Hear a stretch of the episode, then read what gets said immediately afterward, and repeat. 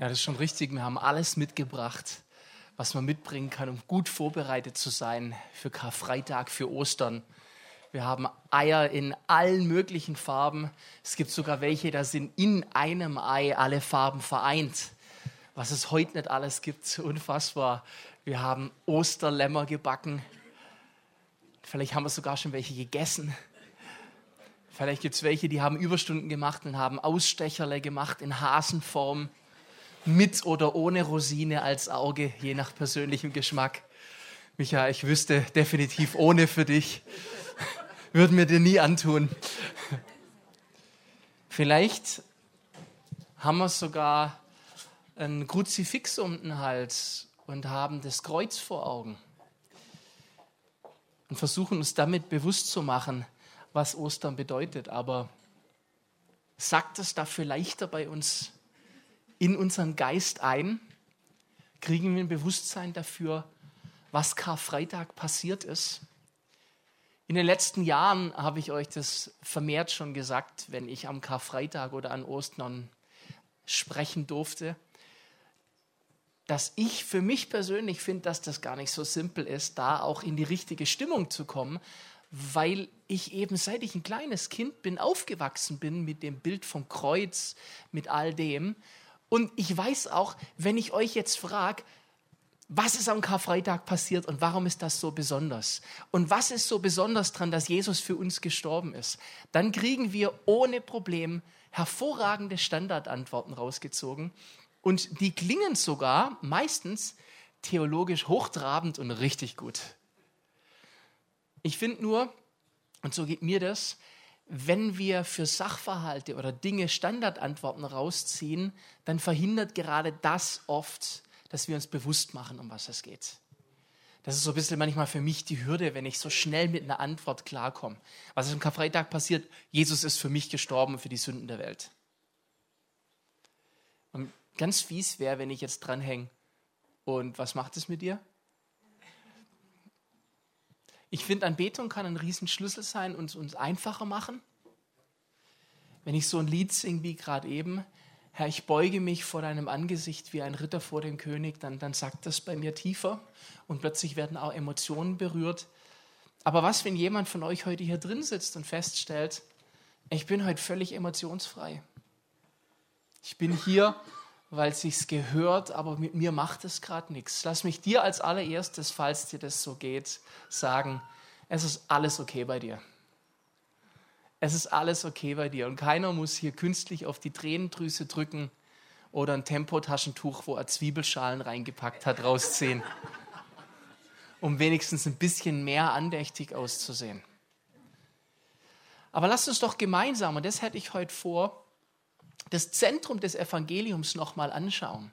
Wenn wir nämlich diese Geschichte angucken, dessen Finale nach Tausenden von Jahren am Karfreitag passiert ist, dann merken wir, wie gewaltig diese Geschichte ist.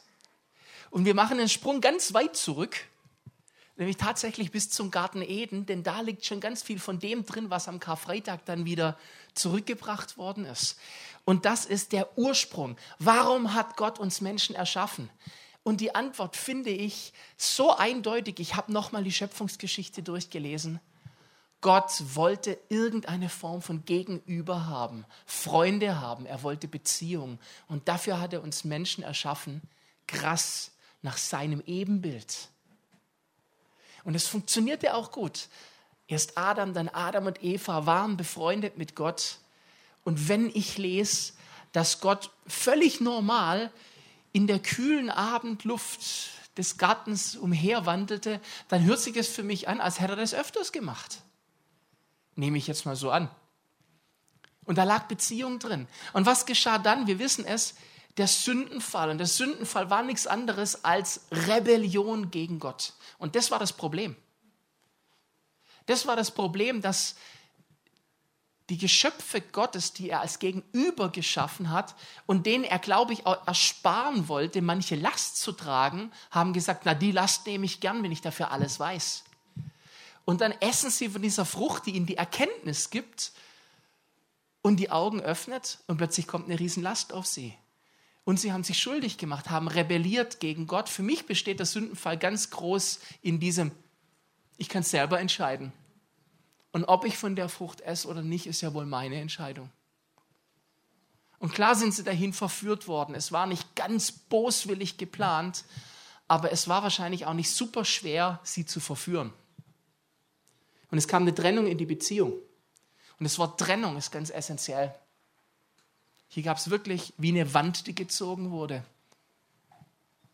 Und Gott musste eine Entscheidung treffen, dass jetzt nicht in der Sündhaftigkeit des Menschen die Beziehung noch mehr gestört wird, indem sie jetzt noch von diesem Baum des Lebens essen und in der Sündhaftigkeit ewig leben und damit die ganze Beziehung völlig kaputt ist, musste er zum Schutz einen Stopp machen und hat die Cherubim lagern lassen, östlich vom Garten Eden mit flammendem Schwert, dass Adam und Eva nicht zurück konnten in den Garten, um dann mit der Frucht noch eins draufzusetzen, wenn sie jetzt vom Baum des Lebens essen. Das war das Problem. Und fortan war die Begegnung mit Gott gestört. Und das ist das Problem vom Garten Eden gewesen. Gott wollte Begegnung mit uns. Gott wollte wirklich so nah, wie man sich nur vorstellen kann. Auf einer Ebene, die so familiär ist. So nah, dass uns das manchmal abgeht und der Mensch wirft sich raus. Und weil Gott so heilig ist, war es nicht mehr möglich, dass die Sündhaftigkeit des Menschen mit Gott zusammenkam. Und stellt euch das wirklich als eine Trennwand vor. Hier Mensch, Trennwand, hier Gott, kein Durchgehen. Und ich finde total spannend, denn ich will heute mit euch fokussiert über den Vorhang sprechen, über den wir am Karfreitag lesen. Und da ist hier die Trennwand. Nehmt mal diesen Vorhang als Trennung.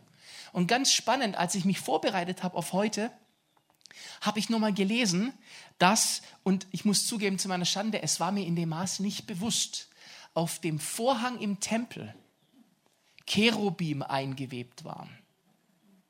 Das heißt, für mich gibt es da eine ganz klare Parallele. So wie Gott gesagt hat, zur Trennung sind die Cherubim da, damit nicht wieder jetzt was passiert. So war es dann auch zur Trennung vor dem Allerheiligsten dass da Cherubim eingewebt waren und dann auf der Bundeslade waren nochmal Cherubim drauf, die diesen Deckel beschützt haben. Das heißt, die Cherubim waren die Wächter, die diese Trennung auch überwacht haben.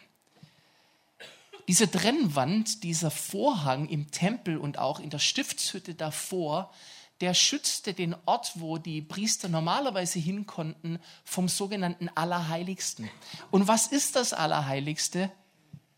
Leute, nichts anderes als der Ort, wo Gottes Gegenwart wohnt.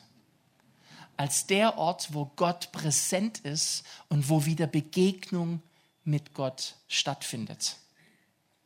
Und das war so limitiert, diese Begegnung mit Gott, dass die Auflagen so immens waren, für den Hohepriester nur einmal im Jahr am Versöhnungstag da reinzugehen und wir alle wissen, ist hier schon oft gesagt worden, was der für Opfer bringen musste, um erst die eigene Schuld wegzupacken, damit er würdig war, um das zu tun, und dann die Schuld des Volkes. Und dann trat er vor Gott, aber mit Respekt, Angst und Furcht.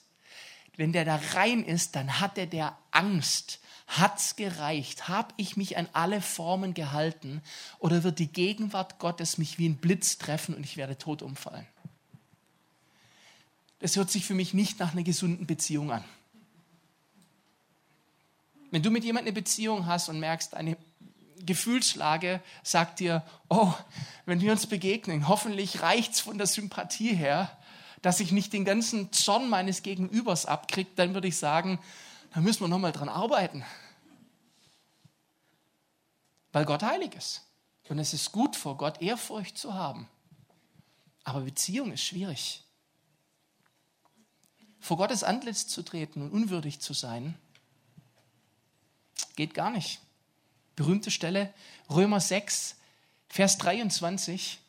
Denn der Sünde sollt, also die Bezahlung für die Sünde, der Lohn der Sünde ist der Tod. Die Gabe Gottes aber ist das ewige Leben in Christus Jesus, unserem Herrn. Das war klar. Durch die Schuld des Menschen vom Garten Eden an weitergehend war der Lohn dafür der Tod und nicht Gott begegnen zu können. Und jetzt kommt dagegen aber die Gnadengabe Gottes und das ist das ewige Leben durch Jesus. Und heute singen wir gerade auch bei TL enorm viele Lieder, wo wir singen, komm Gott mit deiner Herrlichkeit und Gegenwart. Das hast du im alten Bund nur bedingt so gesungen, weil wenn Gott mit seiner Herrlichkeit kommt, dann wird es gefährlich. Und wir singen hier freimütig, sagen wir, sind wir eigentlich wahnsinnig? Wie können wir singen, Gott, komm mit deiner Gegenwart? Gott, wir wollen deine Herrlichkeit sehen. Lass uns deine Herrlichkeit sehen. Mose wollte Gott sehen. Gott hat gesagt, das Maximum, was du kriegen kannst, ist, ich drücke dich in eine Felsspalte mit dem Gesicht nach innen und lauf an dir vorbei, weil wenn du mich siehst, dann war es das. Sind wir blasphemisch, wenn wir sowas singen? Sind wir völlig durch? Jetzt haben wir diesen Tempel, diesen Ort, davor die Stiftshütte, wo Gott wohnt, wo die Gegenwart Gottes lagert. Und es ist kein freier Zugang. Das Volk musste immer sagen, du Priester, bring für mich ein Opfer, dass Gott mir hoffentlich gnädig ist. Und da blieb die Restangst. Und der Priester musste wieder für seine Sünde. Und dann gab es den Hohepriester und der kam vor Gott mit dieser Furcht. Ah, kompliziertes Ding. Und dieser Vorhang, der war eine Wand. Es gab eine Wand zwischen Mensch und Gott. Und damit wir uns den Vorhang mal vorstellen, ich habe versucht zu forschen, wo es nur ging. Und aus allen Infos, die ich zusammengekriegt habe, ist die Wahrscheinlichkeit hoch, so denken die Forscher, dass wir von einem Vorhang reden, der 18 Meter Höhe hatte, circa 10 Zentimeter dick war. Das ist mal ein Stoff und neun Meter weit. Wenn man anschaut, hebräische Geschichtsschreiber behaupten, es wären je zwei Paar Ochsen nötig gewesen, um so viel Kraft aufzubringen, dass so ein Stoff reißen kann. Wenn die baulich diesen Vorhang verrücken wollten, brauchten sie mehrere Pferde auf beiden Seiten, um den Vorhang aufzuziehen. So viel Kraft hatte der. Und was geschieht, am Karfreitag, als Jesus sein berühmtes Es ist vollbracht spricht, dieser Vorhang zerreißt von oben nach unten. Lasst mich mal was sagen, das war kein Unfall. Das war auch keine Materialermüdung. So ein Vorhang zerreißt nicht einfach. Und ich glaube, dass den Priestern, die gedient haben im Tempel, das sehr bewusst war. Dass das kein Unfall ist, sondern dass jetzt etwas geschehen ist, was im Geistlichen irgendwas bedeutet. Und ich glaube, der Schrecken war enorm groß. Jetzt stellt euch mal vor, ihr habt da einen Trennvorhang und das Allerheiligste ist der absolute No-Go-Ort. Und plötzlich ist da ein Blick frei. Die haben wahrscheinlich sich auf den Boden geworfen, haben ihren Blick verborgen, weil sie dachten, nur ein Blick da rein und ich zergehe. Wow. Gucken wir uns mal den Kontext an von Jesu Kreuzigung. Jesus wird gekreuzigt und es zieht eine Finsternis auf übers ganze Land. Und zwar von der sechsten bis zur neunten Stunde, das heißt von 12 Uhr bis 15 Uhr mittags, wird es dunkel im ganzen Land. Jesus spricht seine letzten Worte und dann lesen wir in Matthäus 27 in den Versen 50 bis 51, Jesus schrie abermals laut und verschied. Und siehe, der Vorhang im Tempel zerriss in zwei Stücke, von oben bis unten aus. Und die Erde erbebte und die Felsen zerrissen. Da war richtig was los. Es wird dunkel, es gibt ein Erdbeben, der Vorhang zerreißt und es war richtig Action in der Bude da gab es garantiert Menschen, die eine Verbindung gezogen haben. Und einer der berühmtesten und bekanntesten ist der Hauptmann der Römische, der unterm Kreuz steht und sagt, dieser Mann ist wirklich Gottes Sohn gewesen, der verantwortlich war für die Kreuzigung. Und der sagt sowas. Wow. Unglaublich. Und diese Sache, die hatte eine Konsequenz dass dieser Vorhang zerriss und dass der Weg frei wurde und dass Jesus starb und dass damit die Trennung zwischen Gott und Mensch aufgehoben ist, hat ad hoc Konsequenzen. Ein Part, über den nur enorm wenig gepredigt wird, was ich als Fantasy-Fan überhaupt nicht verstehe, ist direkt anfolgenden Verse. Matthäus 27, Vers 52 bis 53. Und ich bitte den nicht zur Bibelfesten, diese Passage doch gleich mal in euren Handys mit aufzumachen, damit ihr nicht glaubt, der Peter hat einen Föhn. Und ich würde sie wahrscheinlich in Predigt heute gar nicht so explizit ausmalen, wenn heute auch mehr Kinder da wären. Die, die jetzt da sind, müssen durch. Ich lese vor. Und die Gräber taten sich auf, und viele Leiber der entschlafenen Heiligen standen auf und gingen aus den Gräbern nach seiner Auferstehung und kamen in die heilige Stadt und erschienen vielen. Wahnsinn! Leute, stellt euch das vor. Die Erde bebt, es wird dunkel und plötzlich laufen Leute. Du, du warst noch bei einer Beerdigung von jemand und der läuft auf der Straße und du denkst, Herr Müller? Wow, das wurde sichtbar. Hey, das, das ist nicht so, das war keine geheime Sache mehr, das wurde sichtbar. Auch, auch wissenschaftlich nicht so aufgeklärt wie heute, wenn da mal dunkel wird draußen tagsüber, da haben die Leute richtig Schiss gekriegt. Dann kommt ein Erdbeben dazu. Dann passiert da diese komische Geschichte auf diesem Golgatha. Dann laufen plötzlich Verstorbene durch die Stadt. Du merkst, jetzt geschieht hier etwas. Und wisst ihr was? Ich finde es so eine erfreuliche Botschaft, weil in dem Moment, wo Jesus starb, sofort sichtbar war, dass ein Schnitt geschehen ist. Und zwar der Tod ist besiegt gewesen von einer Sekunde auf die andere. Jesus hat gewonnen.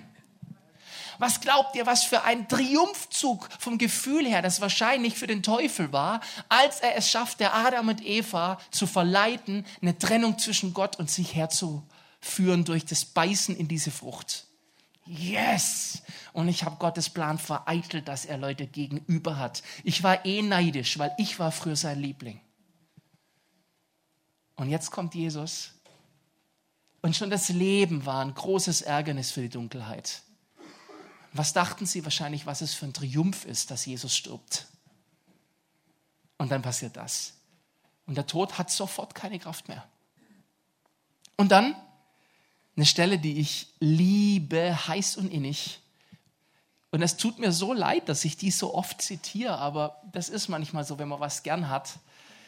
Wer bei mir zu Hause ist, der weiß auch, ich rede dann gern von Filmen und von Musik. Und für die Mimi ist das so, wie wenn meine Platte hängt, weil das wieder anfängt. Ist auch ganz schlimm, wenn Mimi und ich mit Annette und Micha zusammen sind. Das ist heillos, was wir vom Essen reden können. Und zwar während wir essen schwärmen wir dann von anderem Essen. Das ist, und, und, und manchmal, das ist okay, wenn ich das sage, Micha, denke, aber manchmal tun wir uns am Montags nichts Gutes, wenn wir während dem Arbeiten plötzlich anfangen, uns zu verlieren im Schwärmen von gutem Essen, das man in Südfrankreich gewonnen hat. Und wir merken dann, oh, jetzt haben wir uns gerade nicht gedient. Hatten gerade Frühstück und irgendwie macht es, ich habe Hunger. Und so ist das, wenn du eine Leidenschaft hast. Ich habe eine Leidenschaft für diese Bibelstelle. Römer 6, Vers 3 bis 9. Und ich möchte die vorlesen, weil sie so gewaltig ist. Wisst ihr nicht, dass alle, die wir auf Christus Jesus getauft sind, die sind in seinen Tod getauft. So sind wir ja mit ihm begraben durch die Taufe in den Tod, auf das, wie Christus auferweckt ist von den Toten, durch die Herrlichkeit des Vaters, so auch wir in einem neuen Leben wandeln. Denn wenn wir mit ihm zusammengewachsen sind, ihm gleich geworden sind in seinem Tod, so werden wir ihm auch in der Auferstehung gleich sein. Yes! Wir wissen ja, dass unser alter Mensch mit ihm gekreuzigt ist, damit der Leib der Sünde vernichtet werde, so dass wir hinfort der Sünde nicht mehr dienen. Denn wer gestorben ist, der ist frei geworden von der Sünde. Sind wir aber mit Christus gestorben, so glauben wir, dass wir auch mit ihm leben werden. Super, Iki, du kennst das auswendig. Das ist gut, wenn man die Stelle auswendig kann. Ja, weil da liegt nämlich der Fokus, dass wir auch mit ihm leben werden. Und wissen, dass Christus von den Toten erweckt hinfort nicht stirbt. Der Tod wird hinfort nicht über ihn herrschen. Und hier ist ganz stark die Taufe auch mit verknüpft. Und ich freue mich, dass wir nächsten Sonntag eine große Taufe zusammen feiern dürfen als Gemeinde und dass wir es nicht aushalten, bis September zu warten, sondern sie eingeschoben haben nach aktuellem Stand, acht Täuflinge haben werden, die nächsten Sonntag ins Wasser gehen und ihr alter Mensch sterben wird im Wasser und der neue Mensch hochkommt. Das ist so gut. Das ist so gut, dass wir das tun. Und jetzt die stärkste Passage für mich. Und ich habe die aus meiner Bibel abfotografiert, dass ihr seht, wie ich die gehighlightet habe und hingeschrieben, weil ich die so mag. Und die Seite, die löst sich schon aus der ganzen Bibel raus, weil es die Seite ist, die ich am meisten aufschlage in meiner Bibel. Römer 6, Vers 10 bis 11. Denn was er gestorben ist, ist er ein für alle Mal der Sünde gestorben. Was er aber lebt, lebt er Gott. So auch ihr haltet euch der Sünde für tot. Gott aber lebend in Christus Jesus. Und das ändert für uns alles. Das ist das Ende der Trennung. Das ist das Ende der Bedeutung des Vorhangs und das ist der Schluss der Aufgabe der Cherubim, nämlich aufzupassen, dass wir nicht unwürdig zu Gott zurückkommen und es dann Ärger gibt, sondern ab jetzt sind wir würdig. Ab jetzt sind wir fähig, frei zu Gott kommen zu dürfen, weil er es ein für alle Mal getan hat. Und hey, das müssen wir uns hinter die Ohren schreiben. Ein für alle Mal ist ein guter Spruch. Nee, wirklich. Das ist doch das, womit wir im Alltag kämpfen. Du fällst zurück in irgendeine Lieblingssünde. Du hast einen echt schlimmen Tag. Du hast völlig versagt. Du merkst selber, heute war nicht gut, wie ich mich verhalten habe. Und dann dockt der Feind an und sagt, du, merk ihn selber, nix würdig. Du kommst doch so nicht mehr frei zu Gott. Diese Hände willst du im Lobpreis hochheben, mach dich mal nicht lächerlich. Und ich antworte, ein für alle Mal. Weil es nicht auf mich ankommt. Weil es nicht darum geht, dass ich es hinkriege, sondern weil ich aus Gnade diesen Freifahrtschein gekriegt habe, diesen VIP-Pass, diesen Zugang immer und überall. Und weißt du was, diesen Pass kannst du gar nicht verlieren. Der sitzt fest an dir dran weil sich deine Identität gewechselt hat. Und weil dein Gesicht im Himmel bekannt ist jetzt. Wenn du da hingehst, da gibt es Gesichtserkennung. Ich habe meinen Pass vergessen, ist egal. Halten Sie Ihr Gesicht vor den Scanner. Und sogar wenn deine Gesichtszüge an dem Tag verzogen sind, weil du die Nacht durchgefeiert hast, dicke Augen hast und heulst, und dich aufgeschrammt hast und Blut über deine linke Wange läuft und ein blaues Auge hast du noch dazu, diese Gesichtserkennungssoftware erkennt dich trotzdem. Das hat Jesus für uns gemacht. Das ist Karfreitag. Und Leute, das ist eine Wahnsinnsbotschaft. Und ich weiß, dass wir das alles schon mal gehört haben. Aber ich möchte, dass wir es uns bewusst machen, weil Jesus ist so wert, dass wir ihn dafür verehren und feiern, dass er das für uns getan hat. Ich liebe diese Passage aus dem Hebräerbrief. Ich weiß, man lernt eigentlich schon auf der Bibelschule, überfordere die Leute nicht mit zu vielen Bibelstellen. Und manchmal merkst du dann, wenn du selbst deine Predigt rekapitulierst, ah, ein, zwei weniger hätten es auch getan, aber ich konnte nicht anders. Hebräer 10, Vers 19 bis 22. Da wir nun Brüder und Schwestern durch das Blut Jesu Freimütigkeit haben, das ist der VIP-Pass zum Eintritt in das Heiligtum, den er uns eröffnet hat als einen neuen lebendigen Weg durch den Vorhang. Das ist durch sein Fleisch und einen großen Priester über das Haus Gottes so lasst uns hinzutreten mit wahrhaftigem Herzen, in voller Gewissheit des Glaubens, die Herzen besprengt und damit gereinigt vom bösen Gewissen und der Leib gewaschen mit reinem Wasser. Das ist der Hammer. Und hier wird direkt beschrieben, ich habe da auch nichts ergänzt, auch das mit Bindestrichen steht so drin in der Bibel. Hier wird nochmal gesagt, der Vorhang, der Leib Christi, das ist das Gleiche. Und wenn wir jetzt gleich das Abendmahl einnehmen, dann machen wir nichts anderes, als uns bewusst zu machen am Körper, dieser Leib Jesu, der ist für mich hingegeben worden. Und damit habe ich Zugang. Wenn du das isst und trinkst, dann machst du dir bewusst, dass dieser VIP-Pass dein Eigentum ist, dass die Gesichtserkennungssoftware läuft. So wahr ich dieses Brot esse und den Wein trinke, so wahr habe ich Anteil an Jesu Sterben, seiner stellvertretenden Vergebung und seiner Auferstehung, weil ich jetzt in ihm lebe weil der Tod keine Macht mehr hat und die Sünde gleich gar nicht. Es gibt keine Trennung mehr für mich. Und ich muss null Auflagen mehr erfüllen, sondern darf jederzeit frei zum Thron der Gnade kommen. Hausaufgabe checkt Hebräer 4, Vers 16. Und ich darf Gott sogar Vater nennen. Ich darf Gott sogar Papa nennen. Ich habe einen ewig gültigen VIP-Pass und ich bin Teil des Königreichs Gottes. Das ist das Besondere an Jesu Tod. Und das ist die lange Antwort auf die Frage, was ist am Karfreitag passiert. Es gibt keine Trennung mehr. Erst recht keine Verdammnis für die, die in Christus Jesus sind, unserem Herrn.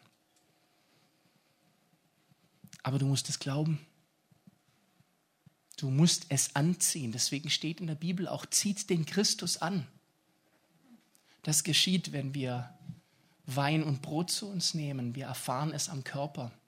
Sag in dein Geist, in dein Herz, auch in dein Verstand, so wahr ich dieses Brot kaue, so wahr ist dieser Leib für mich hingegeben. So wie dieser Wein oder Traubensaft durch meinen Hals runterläuft, so wahr hat sein Blut mich frei gemacht von aller Schuld. Und diese Schuld kann nicht mehr zurückkommen. Denn es war ein finales, ein für allemal. Das ist Karfreitag. Das ist unser Gott. Und das ist die gute Beziehung, die wir jetzt wieder leben dürfen. Amen.